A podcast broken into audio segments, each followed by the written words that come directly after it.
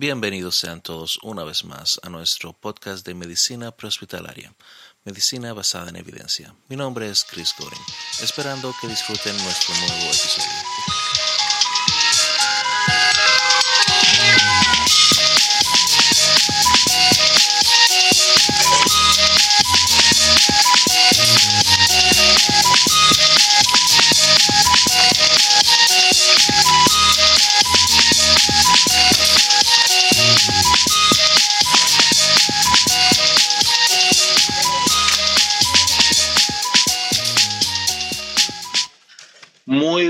Días, buenas tardes, buenas noches a todos los compañeros. Una vez más, esta es otra emisión más del podcast de medicina prehospitalaria, medicina basada en evidencia. En esta ocasión vamos a entrevistar, o mejor dicho, a conversar. No, me he dado cuenta que últimamente no son, no son entrevistas, sino realmente conversaciones que mantengo con personas de interés. Con el señor Pedro Martínez de Puerto Rico. Eh, el señor Pedro Martínez eh, fue una de las personas que eh, fue un profesor para mí en mi carrera eh, dentro de emergencias médicas cuando yo estudié en Puerto Rico. Él fue uno de los eh, Field Training Officers o Preceptors cuando me tocó hacer mi rotación médica por la base de Río Piedras, por allá, por aquel entonces.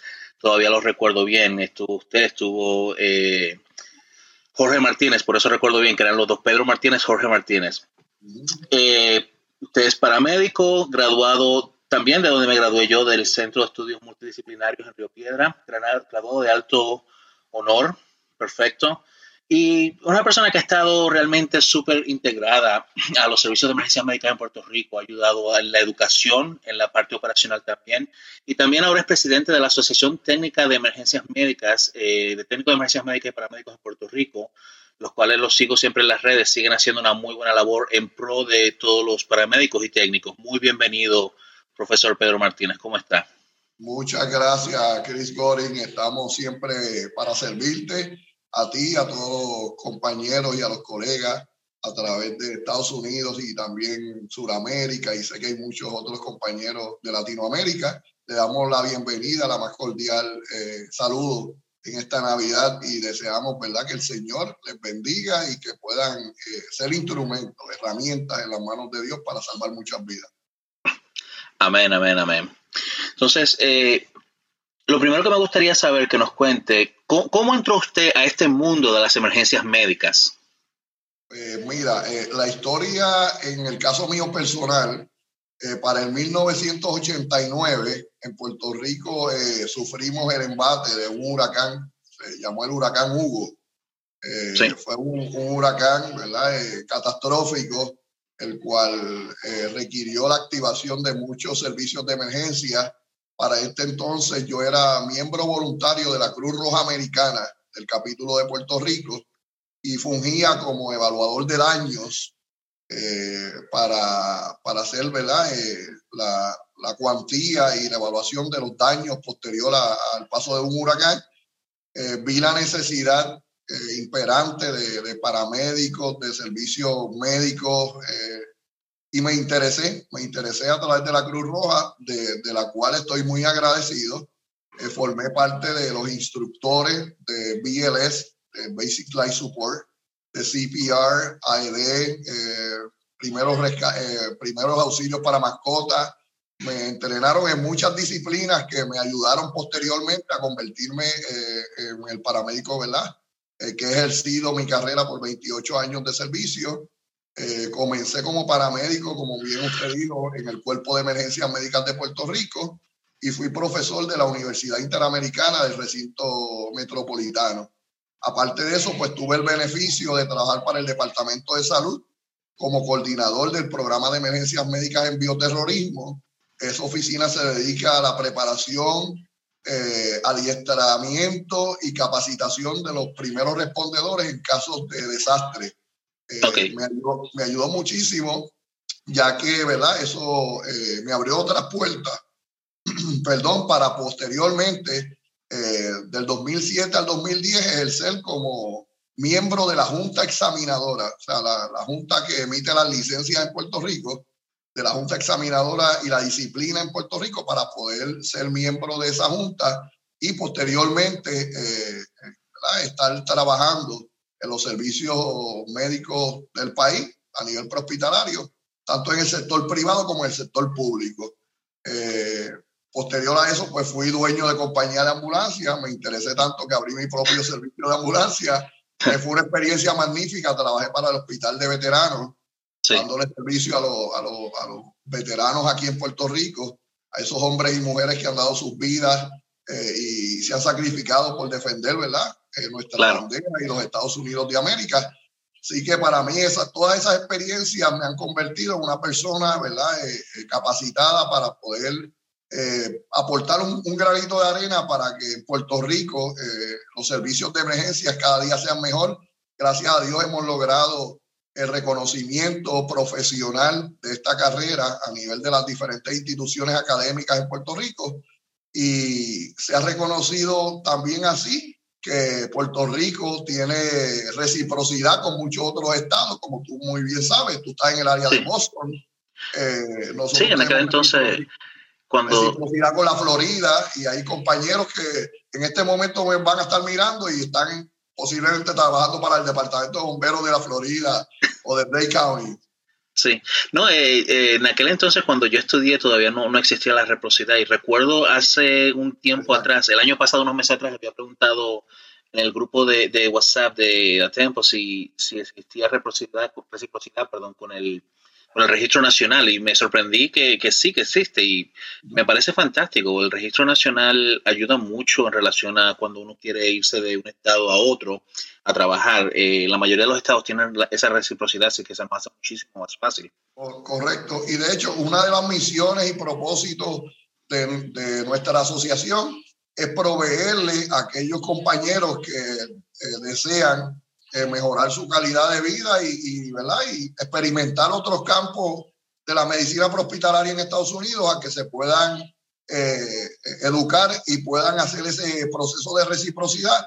Y muchos de ellos ya están trabajando en, en algunos de los estados de la nación americana, incluyendo eh, directores médicos en diferentes sistemas, como lo es ¿verdad?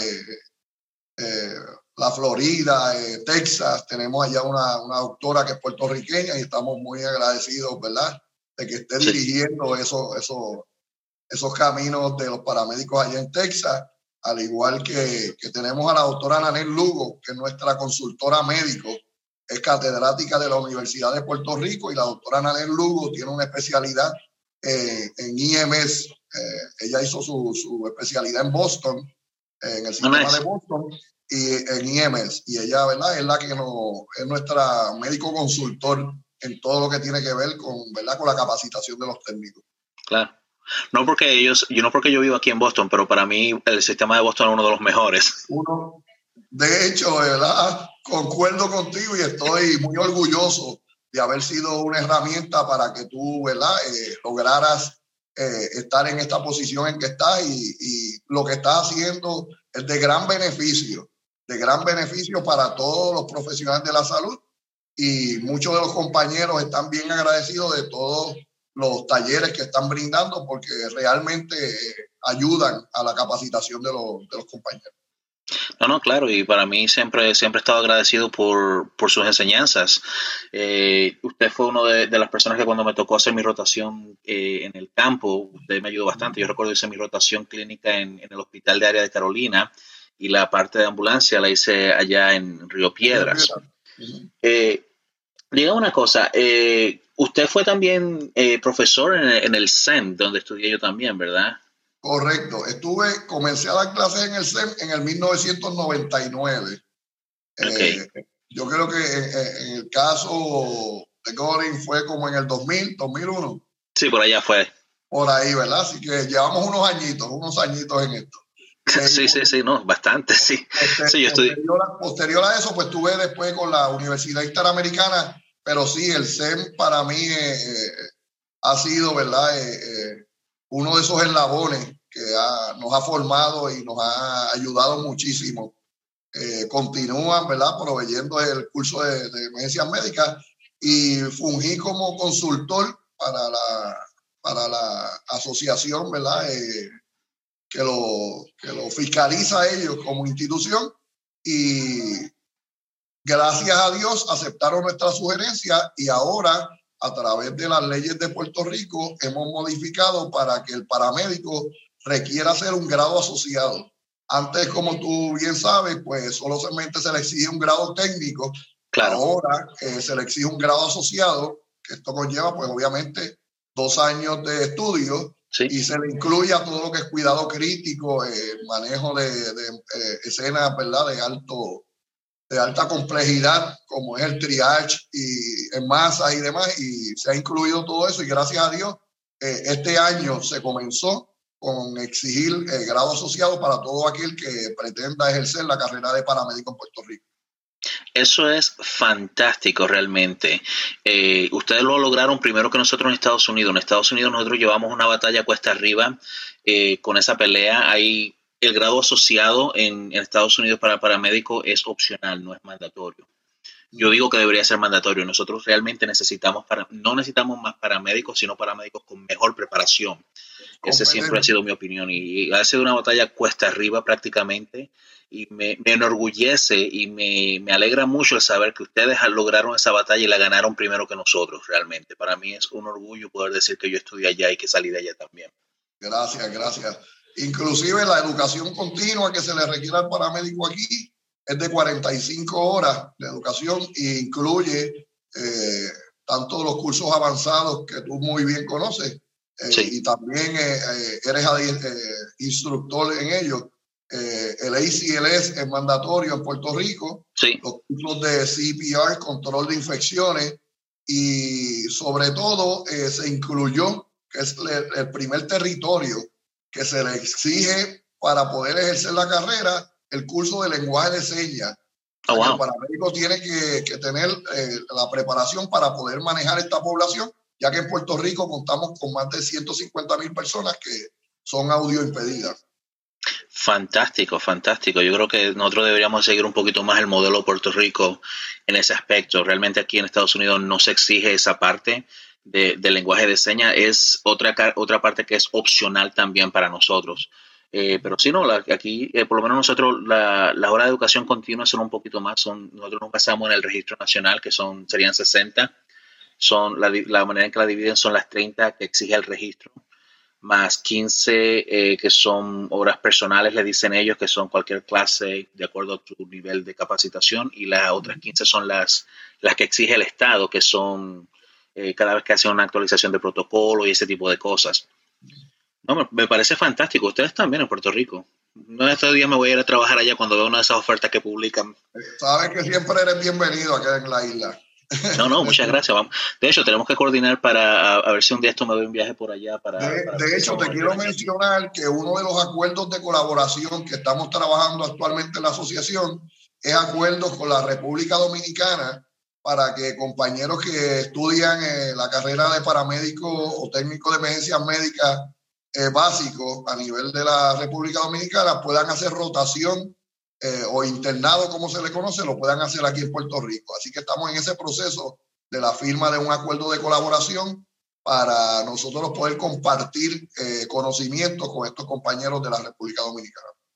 Fantástico, fantástico. En, República Dominicana tienen empezaron hace poco la carrera de ah, superior de atención superior de emergencias médicas o algo así en la Universidad de la UAS, eh, ¿no? Y son bastante. Ellos están encaminándose por el, eh, por el, camino correcto también. Están poniendo un poco de leyes en relación a, la parte de emergencias médicas. Eh, ¿Qué tal es el proceso para, para, hacerse paramédico allá en Puerto Rico? Yo lo, lo, expliqué una vez en uno de los podcasts, pero me gustaría también la, la explicación pues suya más porque la mía fue por allá por el 2000. Básicamente nosotros nos dejamos regir aquí en Puerto Rico por la ley 310, que es la ley de la Junta Examinadora de Técnicos de Emergencias Médicas. Esta junta es la que determina los requisitos eh, necesarios para usted poder eh, solicitar una reválida. Eh, nosotros, nuestra reválida está basada en los currículos nacionales de los Estados Unidos y tiene dos partes Está la parte teórica, que es un examen, ¿verdad? Donde usted lo va a tomar eh, eh, en computadora y la computadora le va a seleccionar de diferentes tópicos, tanto tópicos de trauma como de medicina, ginecología, obstetricia, cardiología, pediatría, de todos esos temas que, que el, profesional debe estar educado, le va a escoger una serie de preguntas, las cuales le va a brindar durante ese examen escrito para poder aprobar ese examen escrito eh, hasta el momento, ¿verdad? Pues se mantiene un, porcentaje de un 70% o más eh, para la aprobación del examen teórico. Una vez usted apruebe ese examen teórico, pasa a un examen práctico. En ese examen práctico son estaciones como las que existen en el National Registry, eh, donde tiene que demostrar sus habilidades y destrezas en el manejo avanzado de la vía de aire, farmacología, cómo dosificar un medicamento y administrar ese medicamento, venopunción, eh, cómo lograr un acceso intravenoso correctamente. También podría ser que el escenario le requiera un acceso intraóseo. Eh, le puede aparecer un caso pediátrico y debe saber cómo manejar, ¿verdad? Tener el curso, el curso de PALS para tener un conocimiento, ¿verdad? Eh, avanzado de cómo estabilizar a un paciente pediátrico también tiene destrezas al azar, que ahí sabemos que pues, te, puede dar un caso de trauma posiblemente, donde tengas que hacer una inmovilización cervicoespinal o una inmovilización rápida para sacar ese paciente un Lorango situation. Eh, puede eh, tener un caso también de medicina. Sabemos que los casos de medicina son sumamente importantes porque requieren una evaluación completa eh, de, de, esa persona un examen cefalocaudal, un examen, neuro, un examen neurológico completo. O sea que tenemos uno, una, unas tarjetas donde ese candidato levanta la tarjeta y, ¿verdad? Pues tiene que, que tener eh, las habilidades para poder manejar ese caso, porque la realidad es que cuando usted es eh, llamado a atender un caso de emergencia, usted no sabe con qué se va a topar. Correcto. hemos llevado la reválida a que sea eh, lo más real posible y que se puedan medir realmente las destrezas de, ese, de ese profesional que pretende entrar a la carrera de emergencias médicas. Y una de las cosas que se hizo bajo mi incumbencia como miembro de la Junta, que estuve desde 2007 al 2010, fue que eh, la licencia provisional de paramédico, o sea, una vez usted se gradúa, usted puede solicitar licencia provisional, que significa una licencia provisional que va a ser una licencia por un tiempo corto donde eh, se le exige por ley que ese paramédico provisional esté acompañado de un paramédico permanente. Entiéndase que esa persona va a ser el mentor o va a ser la persona, ¿verdad?, con años de experiencia que le va a ayudar a ese nuevo miembro a poder eh, eh, desarrollar esas destrezas en el campo, en el campo hospitalario. Así que eso para mí fue una, una, una, un gran paso porque antes se daban licencias provisionales, pero eh, no había, eh, no estaban condicionadas y, ¿verdad? y la persona pues podía ejercer como paramédico sin serlo, cuando realmente todavía no había sido evaluado. Así que desde esa perspectiva, nosotros tomamos la iniciativa de modificar la ley e incluimos que ese paramédico provisional requiera por ley estar acompañado de un, de un paramédico con licencia permanente. O sea, que sea su, su mentor, que sea su tutor. Una pregunta, cuando hablamos de la, licencia provisional, cuando obtiene el paramédico o, el candidato a paramédico en este caso, obtiene la licencia provisional, ¿cuánto tiempo tienen ellos para, eh, de plazo para obtener la licencia ya permanente? Ok, la persona va, le van a eh, otorgar su licencia provisional siempre y cuando eh, cumpla con todos los requisitos que sigue la ley 310 para poder solicitar reválida que pues tiene que ser una persona mayor de 18 años de edad, tener un, un récord de buena conducta, o sea, que tiene que mostrar que, que, su récord de buena conducta, que no ha tenido casos, ¿verdad?, eh, de violencia o, casos, ¿verdad?, con la justicia, eh, tiene que presentar un certificado médico eh, reciente, o sea, un, un, certificado médico donde un médico certifique, valga la redundancia, de que esa persona tiene las capacidades para poder levantar peso, para poder hacer fuerzas y demás.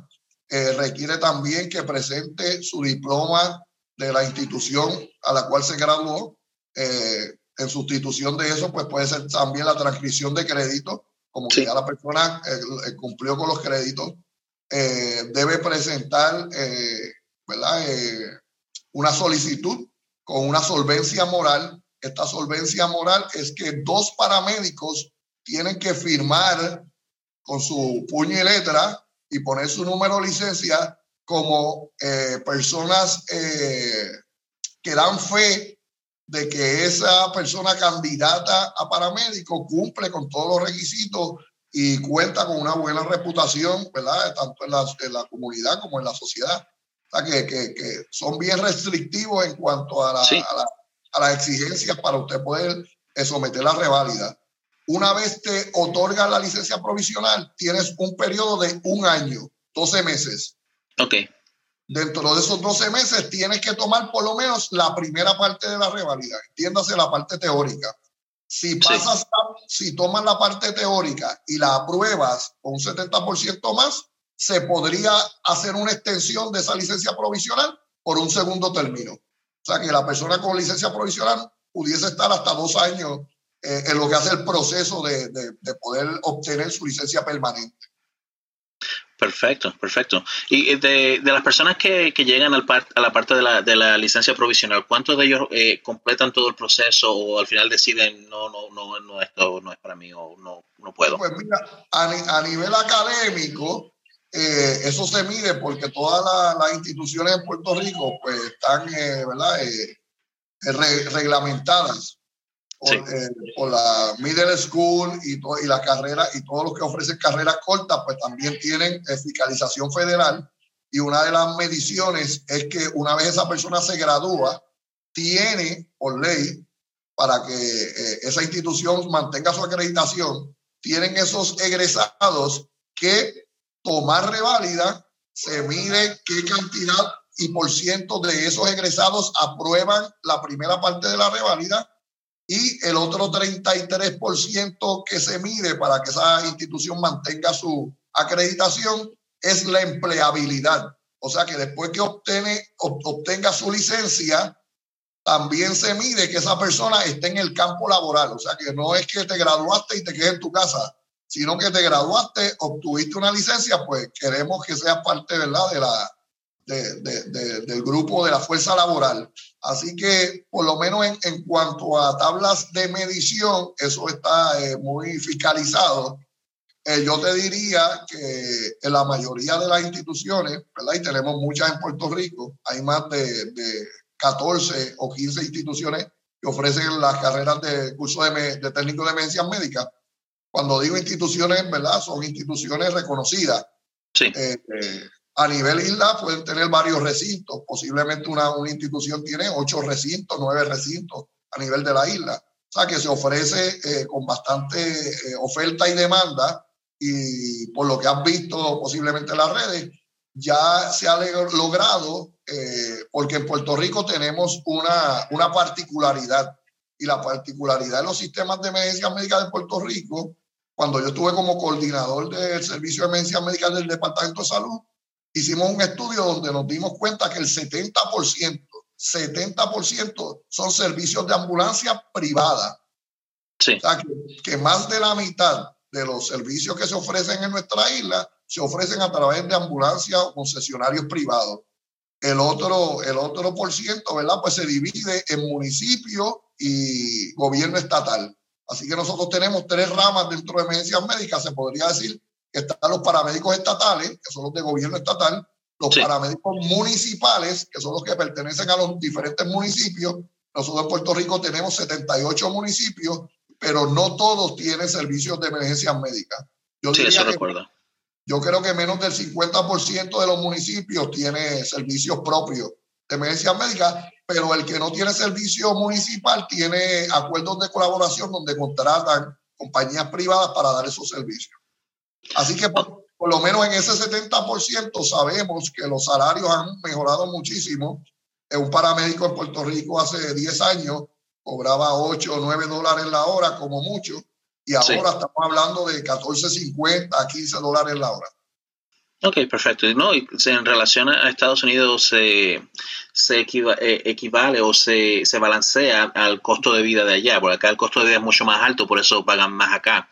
Es Esa es la parte que, que, muchas personas no ven o me preguntan cuánto gana un paramédico acá y yo le digo, le digo cuánto, me dice, ah, no, me voy para allá, yo no, espera, no aguanta, calcula el costo de vida.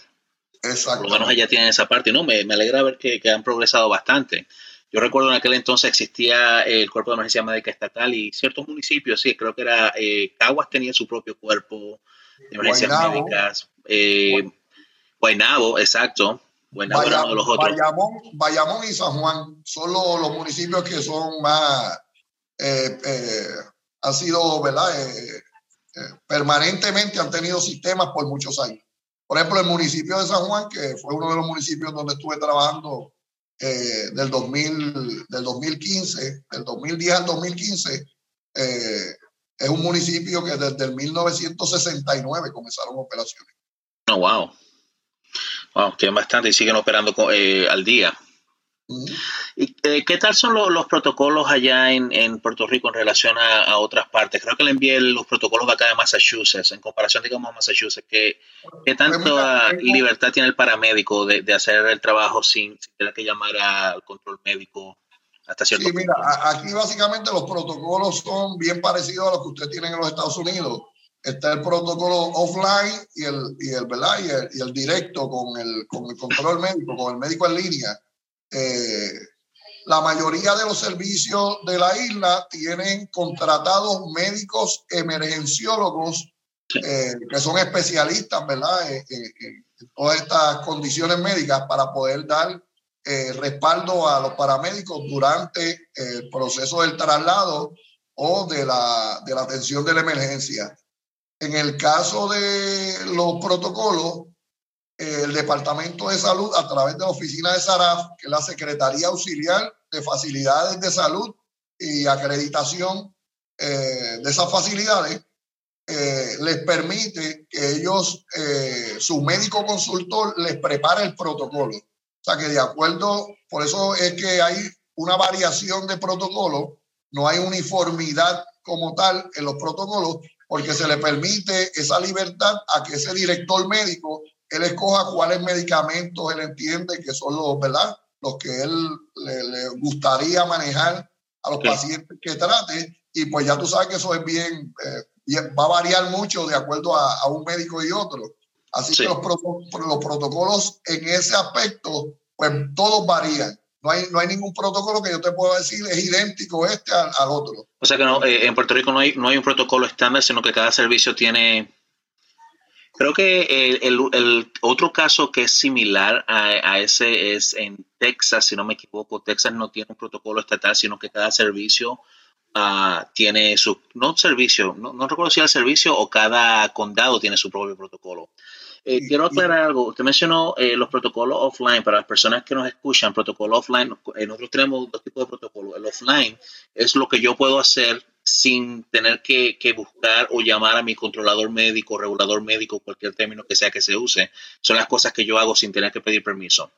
El protocolo online o protocolo con el director, el controlador médico o regulador médico es cuando yo llamo para pedir eh, permiso para hacer cierto procedimiento o cierto medicamento. En algunos casos eh, hay medicamentos que yo puedo dar hasta cierto límite, pero si quiero dar una dosis extra porque el paciente lo necesita, tengo que llamar a mi controlador médico, mi eh, control médico, como digo, cualquier sea el término que se usa para pedir la autorización. Esa es una de las diferencias. no, me, parece genial eso que... Lo que sí te puedo decir que es bastante eh, parecido, pues son los protocolos de ICLS, que ya sabemos que cuando estamos manejando un arresto cardíaco, un arresto cardiorrespiratorio, pues vas a tener unas ciertas libertades de poder hacer unos manejos avanzado sin la necesidad de que el médico esté en, línea. Eh, por ejemplo, la administración de epinefrina, pues eso en casi todos los sistemas, usted comenzó el protocolo, puede administrar epinefrina, una en 10.000 y puede continuar con la intubación del paciente, el acceso intravenoso y todo el proceso avanzado, pero sí para dar unos medicamentos específicos, por ejemplo, como la miodarona, el coladrón, pues ahí entonces te requieren que eh, ya lo hayas consultado con el médico. Okay. Y, básicamente no por el, por el procedimiento, sino por el costo de los medicamentos. el costo supera el procedimiento. no, me parece, me parece genial. Me parece genial. Está viendo que también estuvo envuelto en la, en la Universidad de Pittsburgh. ¿Hizo un trabajo con ellos o trabajó? Sí, correcto. Estuvimos también eh, con los compañeros que a quienes agradezco muchísimo. Nos dieron eh, eh, la capacitación para el curso Rapid T, que es un curso muy bueno para nosotros poder identificar de forma rápida y manejar incidentes donde pueden haber agentes ¿verdad? Eh, biológicos, radiológicos, eh, pueden haber eh, diferentes situaciones que ponen en riesgo la salud pública sí. y, y cómo nosotros hacer un buen cernimiento, una buena evaluación de esa escena y tratar de forma rápida de salvar la mayor cantidad de personas en el menor tiempo posible, que ese es uno de los, de los goals, ¿verdad? De la, de la, sí de, las cosas que quiere el curso, que los paramédicos puedan hacer eso de forma rápida y nos capacitamos como instructor eh, para ese curso, el cual en Puerto Rico ¿verdad? se ha dado y esperemos que, que a través del Departamento de Salud pues, se pueda seguir brindando eh, a través de esa oficina, que es la Oficina de, de Preparación y Coordinación de Respuesta en Salud Pública, para la cual ya yo no estoy trabajando, ya yo llevo 28 años de servicio, y con el favor de Dios este es mi año de retiro. Así que esperamos que, que si eh, permanecemos, eh, vamos a permanecer eh, como consultor, ¿verdad? Como asesor en cualquier área que necesiten de este servidor, pero también necesitamos descanso, así que lo reconocemos. No, no, no lo culpo. Espero que, que el retiro sea de, de, de quizás el trabajar en la ambulancia, pero siga como educador, porque usted es tremendo educador. Gracias, muchas gracias. Estoy acá en Puerto Rico y estoy eh, también en el pastorado, así que estamos dirigiendo una iglesia y eso conlleva también mucha responsabilidad. Así que es, una, es una de las situaciones por las cuales hemos tomado esa decisión. Sí, sí, no, perfecto. Hábleme de a, Tempo. ¿Cómo surge a Tempo? ¿Cuál es la función de Tempo para las personas que están fuera de la isla y no, no conocen? Pues a Tempo es una organización que surgió por la preocupación de 10 paramédicos, de 10 paramédicos que nos reunimos un día y dijimos no tenemos una eh, organización que nos represente, que, que, nos dirija, que nos pueda ayudar ¿verdad? En, en, profesionalizar lo que es la carrera de emergencias médicas. Previo a nuestra incorporación, que fue en el 2018, no existía en Puerto Rico, lo repito, no existía organización o asociación eh, que representara a los profesionales técnicos de emergencias médicas eh, y paramédicos en el país. Así que por, por, ese, por ese hecho, ¿verdad? Eh, donde vimos que habían tantos cambios y no teníamos representación en los foros legislativos del, del, gobierno del país. muchas veces llamaban a deponer y no había, ¿verdad? Ninguna representación de los paramédicos, ya que no había ninguna asociación. Este servidor eh, sintió esa responsabilidad y para la gloria de Dios lo digo, ¿verdad? Soy el fundador y presidente de la asociación. Okay. Quiero aclarar, ATEMPO es la Asociación de Técnicos de Emergencias Médicas y Paramédicos en Puerto Rico, eh, para las personas que no, no saben qué es ATEMPO y me parece genial. Desde que la vi la, cuando había surgido hace unos años atrás, lo, lo, empecé a seguir en Facebook y a través de ahí fue que conseguí el contacto con usted también. Me parece genial. Eh, muy poca, en muy pocas partes existen asociaciones así, incluso en Estados Unidos no hay muchas uh, organizaciones así que se encarguen de, proteger o de ayudar a, a, las personas que trabajamos en la parte hospitalaria. Así que muchas felicidades. Eh, muy buen trabajo están haciendo por allá, por Puerto Rico. Eh, síganme contando de, de, la educación en Puerto Rico. En aquellos entonces yo recuerdo que era eh, un total de 1.200 horas hacíamos. Eran 800 teóricas, 200 en hospital y 200 en, en ambulancia. ¿Sigue siendo igual la, la, educación allá o ha cambiado, se ha modificado? Ha, ha, cambiado muchísimo, porque ahora, como le mencioné, pues requiere que sea un grado asociado y al ser un grado asociado, pues eh, se aumentan la cantidad de horas, tanto eh, teóricas como prácticas, eh, y eso redunda en que ese profesional de la salud pues salga más capacitado y esté mejor adiestrado y preparado para atender cualquier tipo de emergencia a la cual se vaya a enfrentar. A nivel básico, también se aumentaron las horas. El básico en Puerto Rico con 120 horas eh, podía ser un, técnico de emergencia médica básico y ahora se aumentaron a 400 horas. O sea que ahora una, persona, una persona que quiera eh, estudiar el curso de básico requiere tener 400 horas de estudio o más. O sea que un mínimo de 400 horas. Antes eso era, antes era permitido hasta 120 horas. Sí, ustedes, ustedes nos están ganando en ese aspecto también. Aquí sigue siendo 120 horas para el, para el técnico básico. El paramédico, estamos hablando alrededor de 2.000 horas más o menos entre las rotaciones y las horas teóricas y todo eso. Pero como digo, me, hace sentir súper, súper bien que ustedes ya tienen la, exigen el grado asociado, algo que ha sido una batalla aquí cuesta arriba por muchos, por diferentes motivos. Eh, se nos ha tornado cuesta arriba esta batalla, pero seguimos luchando. Aquí en Estados Unidos realmente eh, estamos llegando, está el grado asociado y ahora hay ciertas instituciones, creo que son solamente cuatro en todo Estados Unidos, que ofrecen el bachillerato en uh, ciencia de paramédico. Una es eh, la Universidad de Kentucky, New Haven, Pierce Franklin y no recuerdo cuál es la otra, creo que es Ana María College, que está, no, Ana María College no lo ofrece, pero hay otra que está ofreciendo solamente cuatro que están llegando al grado de bachillerato, lo cual a mí me parece súper, súper genial que, lleguemos a ese punto. Esa debe ser la meta, realmente esa debe ser la meta y mientras más preparado esté el profesional, mientras más educado eh, y capacitado esté este profesional, vamos a ver que, que mucho más respeto eh, vamos a ganar a través de, de, las organizaciones médicas, sobre todo, ¿verdad? Eh, las facultades médicas que confían tanto en aquellos paramédicos que realmente demuestran tener una capacitación y unos adiestramientos actualizados. Sabemos que la medicina es cambiante, la medicina, eh, ¿verdad? Todos los días se aprenden cosas nuevas. Hay, hay medicamentos que, pues, por una u otra razón, pues ya no funcionan y hay que continuar evolucionando.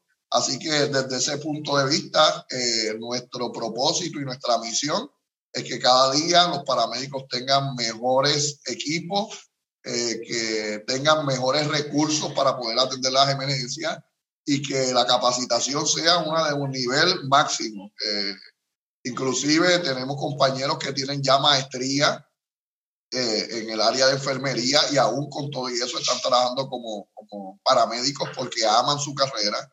Hay muchos de ellos que eh, trabajan también eh, transporte aeromédico. Tenemos la compañía Aeromed en Puerto Rico, siguen trabajando a, través de la isla, cuando hay también traslados en Vieques o Culebras, que son las islas ¿verdad? hermanas de Puerto Rico, se trasladan a través de, de este servicio de ambulancia aérea.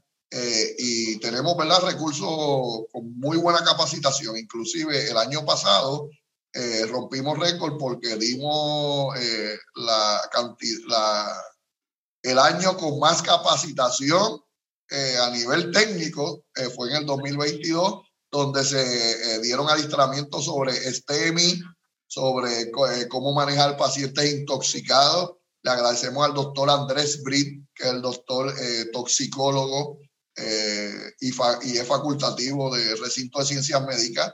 Este doctor se llama el doctor Andrés Britt, es uno de los doctores eh, que es muy responsable eh, con adiestrar y capacitar a los técnicos. a su vez, él es el fundador del Centro de Control de Envenenamiento de Puerto Rico, al cual nosotros le agradecemos no tenemos palabras de cómo agradecer porque tenemos un número directo que cuando tenemos un paciente bajo una condición de envenenamiento podemos llamar a ese número, que es el 1-800-222-1222 y ellos nos dan todo, todo, todas las herramientas para nosotros poder manejar a ese paciente, tanto sea adulto o sea pediátrico. Así que le agradecemos al doctor Andrés Brill, le agradecemos a la doctora eh, Martín Pumarejo, eh, que es la directora del Hospital Pediátrico de Puerto Rico, de la cual también nos ha hecho parte del Comité Asesor de Emergencias Médicas Pediátricas en Puerto Rico y se ha implementado también dentro de la reválida eh, poder evaluar a los candidatos en los casos pediátricos que tanta importancia tienen y muchas veces pues lo ponemos en poco y sabemos que, que todos los recursos privados, municipales o estatales deben contar con equipos pediátricos porque cuando nos toca, nos toca y hay que ¿verdad? cumplir con esa responsabilidad y, y estar capacitados. Así que tenemos muchos médicos que se han unido a nuestros esfuerzos y gracias a esa, ese trabajo en equipo, realmente la palabra sería un teamwork. Hemos hecho un trabajo en equipo. Eh, como yo siempre digo, cada especialista, pues lo traemos a la mesa. Por ejemplo, cuando tenemos un caso pediátrico, ¿quién mejor que la doctora Milagros Martín de Pumarejo, que es ¿verdad? la directora del Centro de Emergencias Médicas Pediátricas del Centro Médico de Puerto Rico? O sea, no hay nadie mejor que, que ella para podernos eh, adiestrar y educar en esos casos. Al igual que el doctor Andrés Britt, el, doctor Andrés Britt es su especialidad en toxicología. O sea que si usted tiene que hablar de algún tipo de envenenamiento, él es la persona. Él es la persona. Sí. No, no, estoy viendo, estaba viendo ahí en el, en el ah, currículum que me envió esa parte, la, la, parte pediátrica, y estoy completamente de acuerdo con usted. Acá nosotros, igual nos preparamos mucho en emergencias pediátricas y siempre, siempre lo he dicho y siempre lo diré. Es una de las emergencias que eh, hace que el paramédico se sienta más incómodo realmente, porque por varias razones.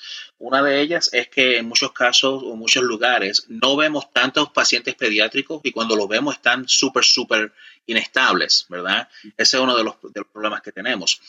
Eh, lo otro que yo siempre he dicho, cuando un instructor inicia la clase de pediatría diciendo que el paciente pediátrico es igual que el adulto, solo pequeños, siempre digo a los estudiantes míos, párese y salga de esa clase, que eso no es cierto.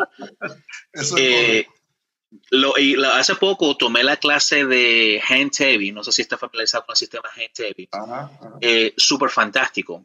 Y ellos iniciaron diciendo eh, que los pacientes pediátricos debemos de verlo como adultos. Casi me paro y me voy de la clase hasta que me explicó y me dijo, no lo digo en el cómo lo tratas, sino psicológicamente, para que te ayude un poco. Pues la parte psicológica, ok, pues, ¿cuál es la diferencia? Cuando tratamos a un paciente adulto, no tenemos ningún problema, pero el paciente pediátrico, ahí nos volvemos prácticamente nada.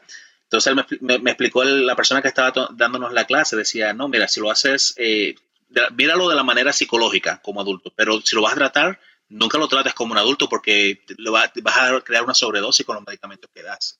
Eso es me parece bien. Inclusive, una de las cosas que nosotros como asociación hemos propuesto eh, dentro de la Comisión de Servicios Públicos, que en Puerto Rico son los que regulan eh, las unidades, ¿verdad? Lo que son las, las, categorías de ambulancia, eh, antes conocidas como categoría 1, 2 y 3, ¿verdad? Y la categoría 1 era traslado de pacientes no emergencia, la categoría era 2 era de traslado de pacientes de, de, urgencia y la categoría 3 eran pacientes de emergencia o, o salas de emergencia rodantes Ahora se modificó y solamente se va a constituir lo que son unidades BLS y unidades ALS.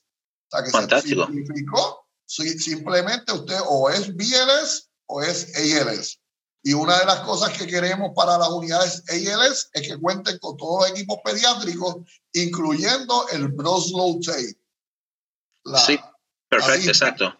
Sabemos que esa esa cinta salva vidas y en, el caso mío personal, eh, hace dos años atrás, un 6 de enero, un día, ¿verdad? Como, como el día de mañana, día de Reyes, me tocó atender a un niño de cuatro años en arresto cardiorrespiratorio y logramos eh, reanimar ese, ese caso pediátrico gracias a que la ambulancia que estaba nos contaba con el equipo pediátrico y que teníamos el Brussels Tape que nos facilitó toda la dosificación de ese caso y, realmente el manejo fue acertado.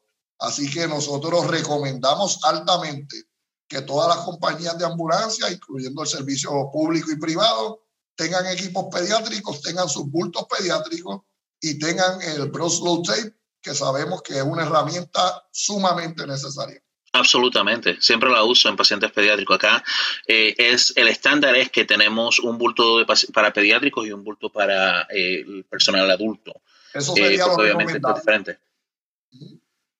No, genial, genial. Allá ustedes usan, no recuerdo en aquel entonces, el, el, nivel técnico de emergencia médica avanzado. Solamente usan el BLS y el ILS. Fue una de las sugerencias que nosotros sometimos. Eh, personalmente yo llevé una ponencia ante la Comisión de Salud del Senado de Puerto Rico y la legislatura y una de las recomendaciones fue que se incluyera el, el, grado intermedio. O sea, que aquellas personas que no quieren estudiar los dos años del grado asociado, eh, porque entienden, ¿verdad?, que o no tienen la capacidad económica o el tiempo para poder hacerlo, que puedan estudiar un grado técnico y puedan tener entonces un grado eh, eh, donde acomodar a esa persona, que sería entonces el intermedio. Para nosotros sería eh, formidable poder ver en Puerto Rico que una ambulancia esté constituida por tres profesionales, un básico, un intermedio y un paramédico. Ese, ese es mi meta y, y, ese es mi sueño. Antes de yo retirarme de emergencias médicas, espero poder ver, ver logrado ese sueño. Eh, pero eh, estamos hablando de las tres personas en la misma ambulancia. Correcto, sí, sí, sí, que, que para, para, casos de manejo avanzado, ¿verdad? Que sabemos que requiere, eh, pues, requiere tener varios técnicos. Uno, sí, que sí, claro. uno que va a conducir la ambulancia, uno que va a manejar la vía aérea, o uno que va a, a, manejar, si el caso dado, las compresiones torácicas o, o, la aplicación de fármacos. O sea que necesita, necesitamos eh, que ese servicio que se le brinda a una persona en un arresto cardiorrespiratorio sea de alta calidad.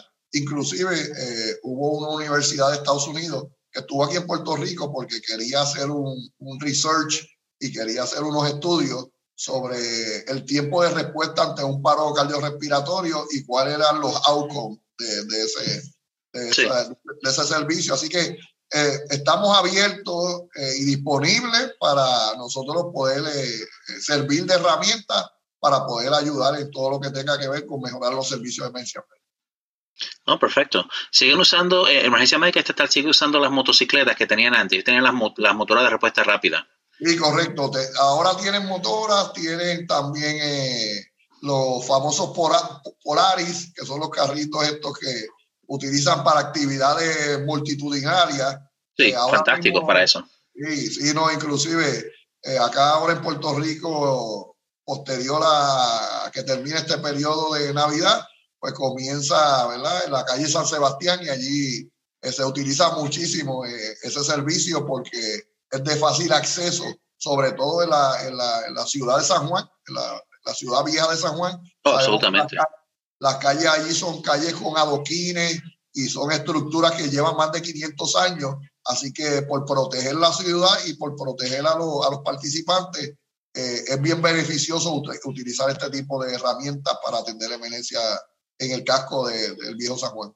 Absolutamente. Eh, para las personas que nos escuchan, cuando hablamos del viejo San Juan, es, como si fuera la, parte colonial de San Juan, que todavía tiene esas calles, como mencionaba el profesor Martínez, de hace 500 años atrás o más, súper angostas, exacto. Son, eh, es súper, si nunca han ido, precioso, los recomiendo completamente. Algunos de estos días regresaré a Puerto Rico. Estoy planeando, creo que eh, vamos con la familia en julio, creo. El mejor café y la mejor comida usted la come allí en el viejo San Juan.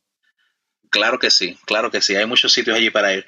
¿Sabes que eh, hace el año pasado fue, no, el año antepasado estuve conversando en México en una conferencia, un congreso que estuve en México con un amigo suyo que me, di, me habló solamente en maravilla de usted. Le digo, no tiene que decirlo, yo conozco quién es, eh, el señor eh, Héctor Fontanés. Fontanés, Héctor Fontanés. Ese Tremendo recurso. Absolutamente. Eh, voy a ver cómo, bueno, yo tengo el número del por él, lo voy a contactar para hacerle una entrevista también a Héctor Fontanés. Dígame, eh, profesor, ¿cómo ve usted la situación actual de las emergencias médicas en Puerto Rico eh, en relación a cómo estaba en los inicios suyos? Pues actualmente Puerto Rico, los casos de trauma, sobre todo, se, se han disparado sea, los casos de politraumatismo. Cuando hablamos de politraumatismo, pues sabemos que son aquellos pacientes eh, que sufren múltiples traumas, eh, condición que pone en riesgo inminente la vida de esa persona. En eh, Puerto Rico solamente tenemos un hospital supraterciario, lo, que nosotros, lo que usted en Estados Unidos le conoce un centro de trauma nivel 1. ¿verdad? Puerto Rico está en ese proceso. El doctor Pablo Rodríguez, que también uno de los colaboradores nuestros en la asociación, eh, está luchando muchísimo para que ellos puedan eh, recibir la certificación a nivel nacional como centro de trauma nivel 1. Ellos cuentan eh, con los mejores recursos. tenemos, ¿verdad? según tenemos uno, uno, unos beneficios y unas ventajas, también tenemos que mencionar las desventajas que tenemos, ¿verdad? Y las desventajas que tenemos es que muchos de los buenos recursos han emigrado eh, ha habido un éxodo de, de, traumatólogos, de cardiólogos, neurólogos, eh, que, que, se han ido a los Estados Unidos y obviamente pues eso nos no crea una recarga de casos donde no pueden ser atendidos de la forma eh, más eficaz como, como debería ser. Y al tener un solo centro de trauma, todos los casos, esto quiero dejarlo bien claro, todos los casos que ocurren en Puerto Rico y las Islas Vírgenes, todos van a parar a centro médico. O sea que si, usted, si usted tiene un accidente, eh, por darle un ejemplo, San Croix, usted va a ir al centro de trauma de Puerto Rico porque es el único en el Caribe. Así que es una sobrecarga eh, inmensa. Sabemos que el personal con el que ellos trabajan es un personal limitado. Eh, el personal de enfermería que ellos tienen es uno de los mejores eh, de la nación, pero la realidad es que eh, llega el momento donde llega el, burnout, o sea, la quemazón. Sí. Lleva tantos años y, manejando tantos casos diarios. ¿sabes? Si cualquier persona quiere eh, especializarse en casos de trauma, venga a Puerto Rico, al Centro de Trauma de Puerto Rico, que yo le garantizo que usted va a salir un especialista en trauma e inclusive mi hermana menor, ella pertenece al Navy y, es médico y una de las rotaciones que quieren eh, hacer es por Puerto Rico, porque es el, lugar donde, donde más cercano eh, a un conflicto bélico eh, se acerca. O sea que nosotros recibimos muchos pacientes heridos de bala, traumas por caída, traumas de accidentes con motoras acuáticas, eh, tenemos ¿verdad? Una, un sinnúmero de casos que, que, son la orden del día. Y, y, dentro de eso, pues son los casos de trauma. Así que en ese aspecto, Puerto Rico necesita que se, que se apoye eh, lo que es eh, la rehabilitación del centro de trauma de Mayagüez. al otro extremo de la isla se está, ¿verdad? Hace muchos años se, se, se ha trabajado para que, y se han asignado fondos para que se abra un segundo centro de trauma, porque la realidad es que eh, al tener uno solo para el Caribe, para Puerto Rico y el Caribe, no, no damos abasto. La realidad es que no damos abasto. No, no, y más en la, posición que están ustedes, se están convirtiendo en, el centro de trauma del, de la región Caribe, necesitan. Pero lo, más cercano que le quedaría, eh, República Dominicana tiene centro de trauma, pero no están designados por la ACS, eso sería Florida. Florida. Florida sería el más cercano que le queda. Wow, wow. Y yo puedo, yo puedo dar eh, palabra de que sí, los traumas en Puerto Rico son malísimos. La primera llamada, graduado yo de paramédico en Puerto Rico, no recuerdo si estaba con usted en ese entonces haciendo mi rotación o quién era mi, Field Training Officer. Eh, fue una llamada en la 65 de Infantería una persona prácticamente un vehículo le pasó por encima de la cabeza y tenía toda la, masa encefálica en el asfalto. la primera llamada como paramédico, eh, no, no recién graduado, sino haciendo mi rotación eh, del field en ese entonces. Y lo, único que yo pensé es, si no, si no me pongo malo del estómago aquí, puedo, yo puedo sobrevivir a esto. Yo puedo hacerlo. Y fue con, fue con este servidor, recuerdo que fue la 65 de Infantería y fue un, un autopedestria y tenía exposición de la masa encefálica. Perfecto, sí, no recuerdo si había sido con usted o no, pero sí lo recuerdo. Esa fue la, primera llamada que hice recién graduado de paramédico en Puerto Rico. Eh, ¿cómo... pero, lo lograste, lo lograste así. sí, mira, mira estoy ahora, ¿verdad? Eh, ¿Cómo ve usted el futuro de, los servicios de emergencias médicas, tanto eh, en general, desde, desde la parte educativa hasta la parte ya operacional del de profesional allá en Puerto Rico? Unos, digamos, 20, 30 años ahora. ¿Cómo ve usted el progreso? Pues mira, una de las cosas que nosotros recomendamos, avalamos y apoyamos al 100% es que en Puerto Rico se crea una oficina, lo que le llaman el EMS Office. Sí. Esta oficina eh, eh, vendría a, a trabajar con todos los dilemas o todas las situaciones de preocupaciones eh, de manejo prehospitalario y sea una oficina que canalice todo lo que tiene que ver con la capacitación, adiestramiento y regulación de las instituciones académicas. Actualmente las instituciones académicas, pues eh, la Junta, la Junta examinadora no tiene garras legales para poder eh, exigir, ¿verdad?, cuáles son los elementos que se van a estar midiendo como institución educativa. Así que por eso es que nosotros recomendamos que esa oficina, el IMS Office, sea creado para con garras en ley, o sea, que le den, ¿verdad? También la autoridad legal para que puedan eh, unificar y que todos estemos en una misma página. Que, que ese es mi ideal, que Puerto Rico todo el mundo pueda hablar el mismo idioma. Que, por ejemplo, me preguntaste sobre los protocolos, que podamos tener un protocolo uniforme donde si yo estoy en Ponce, en Mayagüez o en San Juan, el manejo y el, y el criterio es el mismo. No, completamente de acuerdo. Eh, aquí eh, nosotros, eh, obviamente, cada estado tiene su propia oficina de, nosotros decimos OEMS, cada estado la tiene y es realmente, esa es la función exacta de lo que hacen, regular la profesión desde el punto de vista educativo hasta el punto de vista de cómo ejercemos la profesión y los protocolos que, que trabajamos. Por ejemplo, eso, estos seminarios que yo doy por Zoom y todo eso, yo los doy acá también. Yo primero lo trabajo en inglés para darlo aquí y luego eh, lo traduzco al español para, para, presentarlo a ustedes. Pero para yo dar ese seminario aquí, antes que cuando termine el seminario, tengo que enviarlo a la oficina regional de OMS para que ellos vean, lo aprueben y me dan un número de aprobación diciendo que este seminario sí lo puedes dar y tienes tantas horas de, de educación continua aprobado para este seminario. Esa me parece que es genial porque también de esa misma manera pueden regular lo que es la educación continua eh, ¿quién ejerce, quién da la educación continua? Porque no, no sé si en, Puerto Rico pasa lo mismo que pasa mucho en Latinoamérica, donde aparece cualquier persona y dice soy instructor y soy instructor y doy clases. Sí, ocurre, ocurre. Lamentable ese caso entonces sería, pero es algo que, es regulado muy de cerca aquí por las oficinas.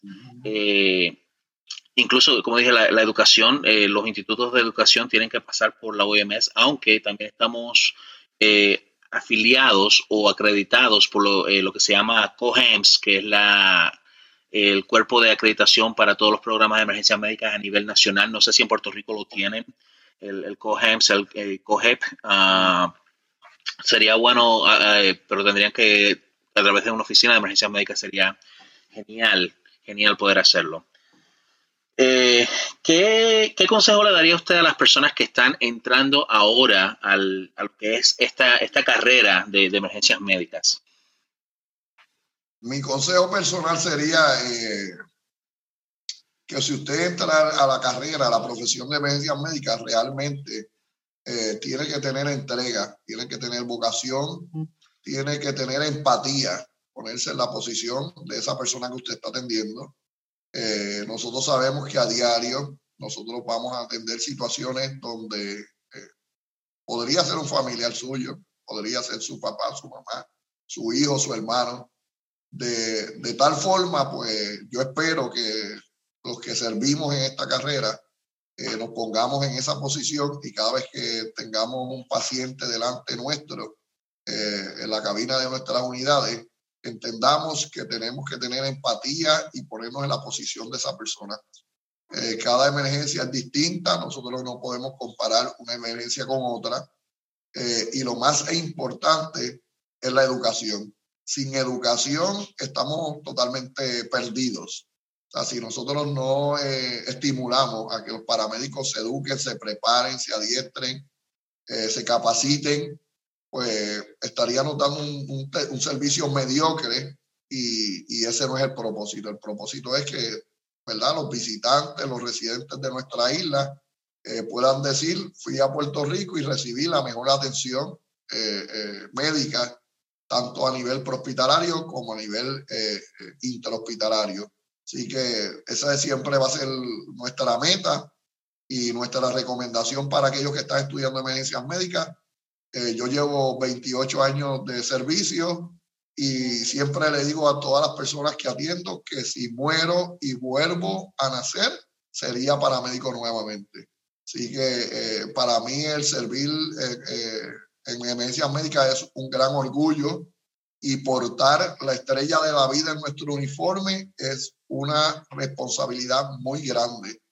Eh, debemos eh, proyectar seguridad, proyectar eh, empatía, proyectar amor hacia el prójimo y saber que estas carreras comenzaron con un samaritano, con el buen samaritano. Ese, ese, esa, fue, esa es la historia de inicio de nuestra carrera. O sea, que nunca se nos olvide que nosotros comenzamos con una persona que no cobró que, por dar su servicio, que aun cuando otros pasaron por donde había una persona herida, lesionada, eh, miraron, hicieron caso omiso, pero pasó un samaritano que tuvo misericordia, se detuvo y brindó la ayuda a aquella persona que tanto lo necesitaba. Si tú me preguntas a mí qué es ser un paramédico, yo le contesto a usted en esta noche con mucha seguridad que es ser un buen samaritano. Así que sea por dinero, ¿verdad? No, no debemos trabajar en esta carrera por lo que podamos ganarnos económicamente o por lo que podamos lograr eh, como éxito profesional, sino saber que hemos sido escogidos para nosotros ser servidores públicos. Y mientras usted tenga eso como su norte, el servicio que usted va a brindar va a ser uno de excelencia. Por eso yo te felicito a ti porque has dado eh, ejemplo, yo podría decir cátedra, de, lo que es amar la profesión cada vez que te veo compartiendo con los compañeros de Chile, con los compañeros de, de, Latinoamérica, de Sudamérica. Me siento sumamente agradecido y orgulloso de haber sido herramienta para que, eh, ¿verdad? Eh, usted lograra estar en esa posición en la cual eh, Dios lo ha puesto. Y sé que a través de, esto, de estos talleres, de este mensaje, muchas personas que tenían dudas sobre entrar a la carrera de emergencias médicas o no, eh, esto va a ser un, disuasivo y le va a ayudar para, para ellos poder tomar esa decisión de escoger trabajar como paramédico. Muchísimas gracias a usted por toda su, su, dedicación, su entrega y formar personas tanto como yo y quizás miles de, estudiantes que pasaron por sus manos se sienten de la misma manera. Eh, realmente yo estoy súper, súper agradecido de esas palabras preciosas. Yo completamente, 100% la secundo. Eh, y lo que siempre he dicho, lo diré, eh, todo aquel persona, personal que lleva la estrella de la vida en su uniforme tienen que recordar todo lo que dijo usted y le agrego que están también representándome a mí, a usted y todo lo que hemos pasado antes, todo lo que hemos llevado esa estrella de la vida con orgullo, nos representan. Así que tienen que hacerlo con honor y dedicación. Esta no es una carrera fácil, para nada, eh, súper sacrificada, pero sí eh, lo que recibimos a cambio no, no hay forma de escribirlo. Seguro. Y, y, para finalizar, cuando llegues a Puerto Rico, tenemos que ir a la Hacienda Muñoz, que yo te voy a invitar a comer allá. Un café riquísimo y una comida riquísima. Perfecto, perfecto. Sí, tengo planes de ir para allá ahora en julio, quizás me dé una escapada antes.